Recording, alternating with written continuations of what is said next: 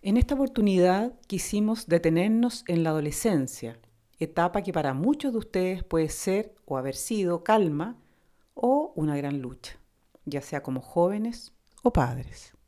Sí, lucha, pues corresponde a un periodo de mucho cambio, de desarrollo muy trascendente y de mucha exigencia a todos los involucrados, ya sean jóvenes, padres, familia, profesores, etc. Puede incluir mucho sufrimiento, mucho dolor, miedo, aunque también, si se lleva a cabo correctamente, mucha satisfacción y realización. ¿Por qué esto es así? ¿Y por qué hablo de lucha? Durante la infancia, el niño o niña es cuidado, protegido en un ambiente estrecho. Sus márgenes de movimiento en general son reducidos. Tiene poca o casi nula autonomía y en general acata y obedece, pregunta y espera respuestas de quienes confía, que son sus padres. El mundo que conoce, el externo y el interno, es a través de los otros, a través de la mirada de estos. De ahí que emergen ante sus ojos las figuras del superpapá o supermamá.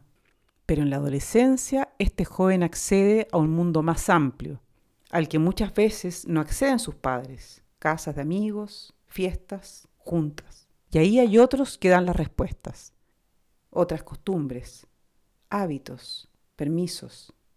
Aparece el otro. Como dice Constanza en su reseña del libro Cartas para Amador, comienzan a entrar en un conflicto porque se dan cuenta de que no están solos en el mundo, y que éste no gira en torno a ellos. Y entonces, ¿a quién creerle? Y comienza la lucha. Preguntas, solicitudes de permiso que no son respondidas como él o ella lo desea.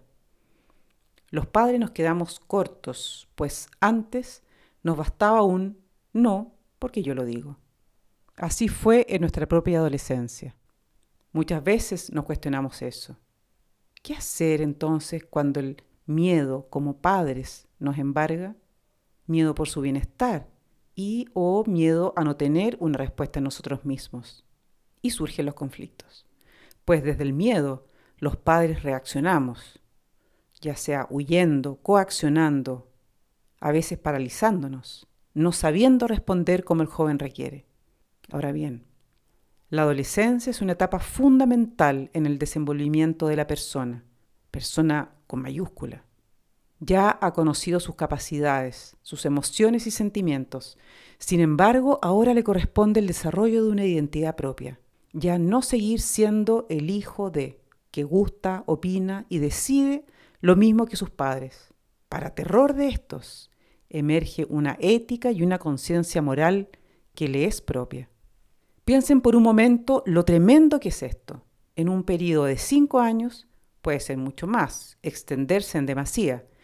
Este joven debe desarrollar autonomía, identidad, autoestima y una conciencia moral para lograr una autenticidad propia. Uf, desarrollar una conciencia moral que le sea propia es la culminación de este proceso madurativo. Pero, ¿A qué nos referimos con conciencia moral? ¿Qué se requiere para su desarrollo? Por conciencia moral nos referiremos a esa voz interna que nos dice, esto está bien para ti, o más bien, aléjate de eso, que no va contigo. Ya podemos visualizar un primer requisito, distinguir qué es lo que me hace bien, me gusta, me corresponde y qué no. Esto puede parecer fácil, pero no siempre lo es. Requiere estar muy en cercanía consigo mismo para distinguir los matices, especialmente cuando no hemos experimentado algo antes. Un sabor, una forma, una ideología, una creencia. ¿Cómo resuena en mí? ¿Me hace bien? ¿No tanto? Piensen ustedes en este joven al que hasta ahora todo le fue dicho, ha leccionado. Esto te hace bien, esto no. Esta ropa debes usar, esta no. Esta religión, esta cultura, etc. Y a esto se le suma un ingrediente adicional, la otredad. Como dice Alfred Lengle, la vida no puede ser sin ti, pero no puede ser solo contigo. Frente a ella, él se aparece otro que es afectado por sus palabras, por sus acciones. Nueva dificultad. No solo debe lidiar con su conciencia moral, sino también conciliarla, cuando se puede, con una ética que está antes que él. Esa voz externa, superyoica, el yo público, que tiene sus propios ordenamientos, externos a él o a ella. Cuando al joven se le aparece el otro con sus similitudes y sus diferencias, ¿cómo se diferencia de éste? ¿Dónde traza el límite? Muchas veces es en su hogar, su lugar protegido y de seguridad, donde ensaya confrontaciones, desobediencias, rebeldías, todos ensayos para tarea futura que le espera donde no habrá el cariño ni acogida incondicional. Los padres soportan, los padres aceptan, muchas veces con dolor, miedo, desesperación. Pero afuera, en el mundo externo, no será igual. Por eso deben ensayar su capacidad de limitarse. A veces es necesario que en esta batalla los hijos salgan victoriosos en sus negativas, en sus rebeldías, pues al tener una experiencia positiva podrán rebelarse, negarse a hacer algo que su conciencia moral les indica como incorrecto en ausencia de sus progenitores.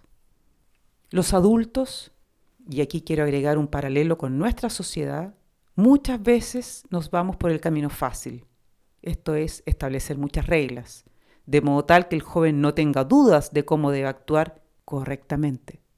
Esto solo infantiliza al adolescente, pues no logra llegar a un discernimiento que le sea propio, y por el contrario, se va a abocar a intentar los resquicios. Lo que no está prohibido está permitido. Ojos que no ven, corazón que no siente. ¿Ven el paralelo con nuestra sociedad? ¿Y de qué depende que algo sea correcto?